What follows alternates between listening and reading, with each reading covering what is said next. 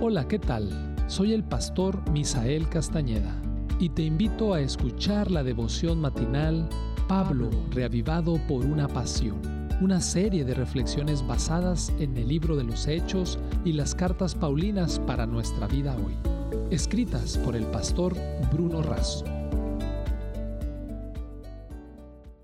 Hola, ¿qué tal? Te habla nuevamente tu amigo el pastor Paz para invitarte a la reflexión de este día. El texto base para este día es 1 Corintios capítulo 10 versículo 4. Y todos bebieron la misma bebida espiritual, porque bebían de la roca espiritual que los guiaba. Esa roca era Cristo. El título es Una antigua montaña. Es considerada una obra maestra de la arquitectura y de la ingeniería.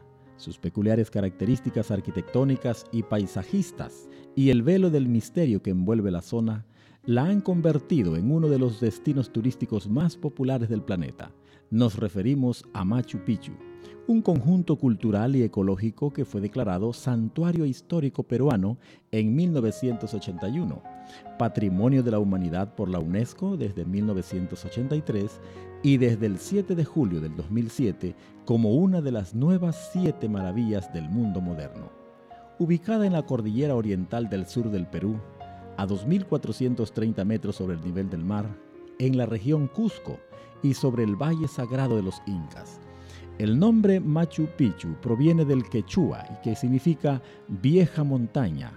Anualmente un millón de personas visitan el lugar fascinadas y admiradas por la maravilla de esta antigua montaña.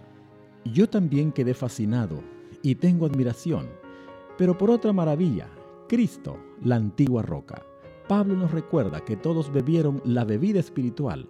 La roca en el desierto había satisfecho la sed del pueblo.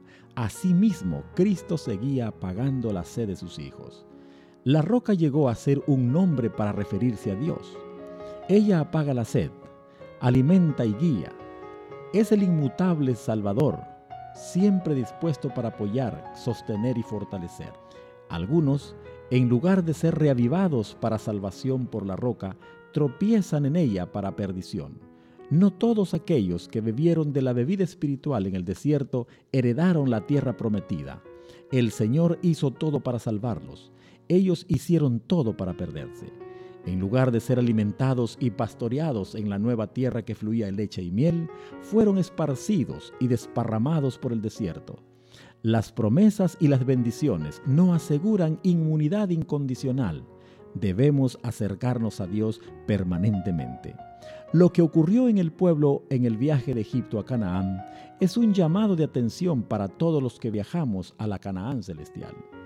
Querido lector, esa antigua montaña que es Jesús, la verdadera roca, te sigue, quiere apagar tu sed, alimentar tu alma, y se resiste a que quedes desparramado en este desierto de pecado.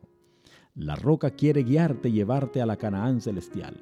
Solo tienes que seguirlo siempre, bebiendo, alimentándote de él y compartiéndolo hoy y cada día.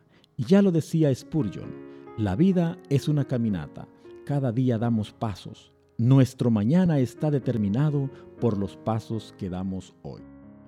Te deseo tengas un excelente día.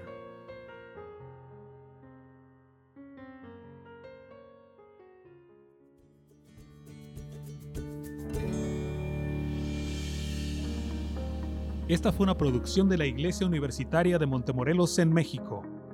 Te saluda el pastor Francisco Soto. Hasta la próxima.